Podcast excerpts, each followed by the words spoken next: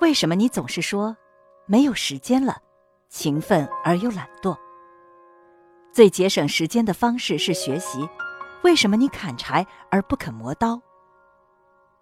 都是平凡人，为什么若干年后彼此已成天壤之别？时间这条船，为什么只送心智成熟的人去往梦想的彼岸？绝大多数的成功根本与智商没有任何关系。所有的失败都与且止于时间限制有关。这是一本应该让所有人都听到的书，《运用心智获得解放》，作者李笑来。让我们来听听，把时间当作朋友。漫过天空尽头的角落。第二十八集。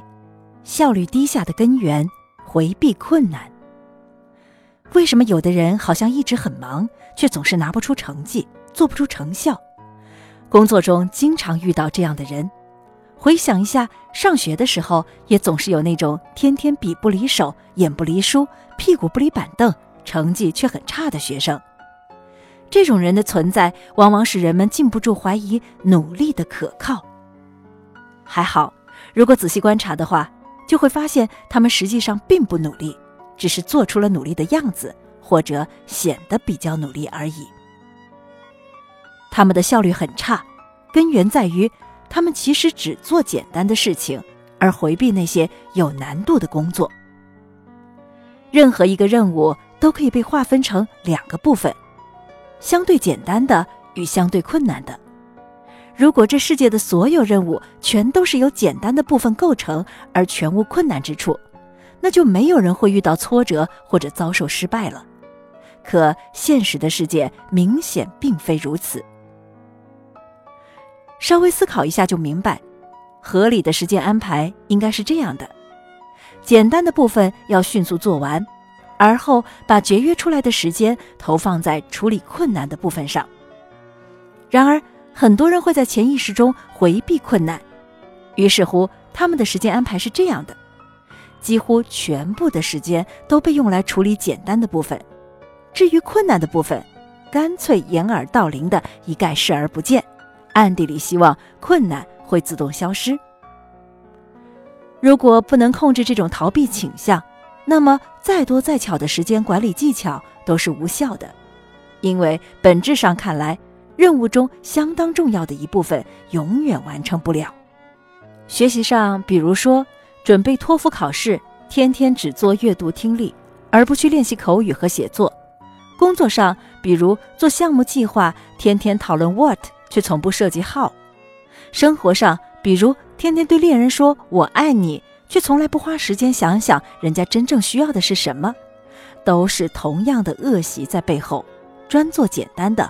回避困难的，我常常发现我的学生中有人有这样的倾向，回避困难。有意思的是，当他们回避困难的时候，都不是故意的，并且往往早已经给自己找到恰当的借口，太强大、太有力，乃至于他们真诚的相信，我喜欢做有创意的事情，那些事儿太枯燥，确实提不起兴趣来。我就只好拿我自己的经历给他们讲道理。我的词汇书《托福核心词汇二十一天突破》这些年一直卖得很好。最初我花了多长时间写这本书呢？九个月。那本书最重要、最核心、最创意的是什么呢？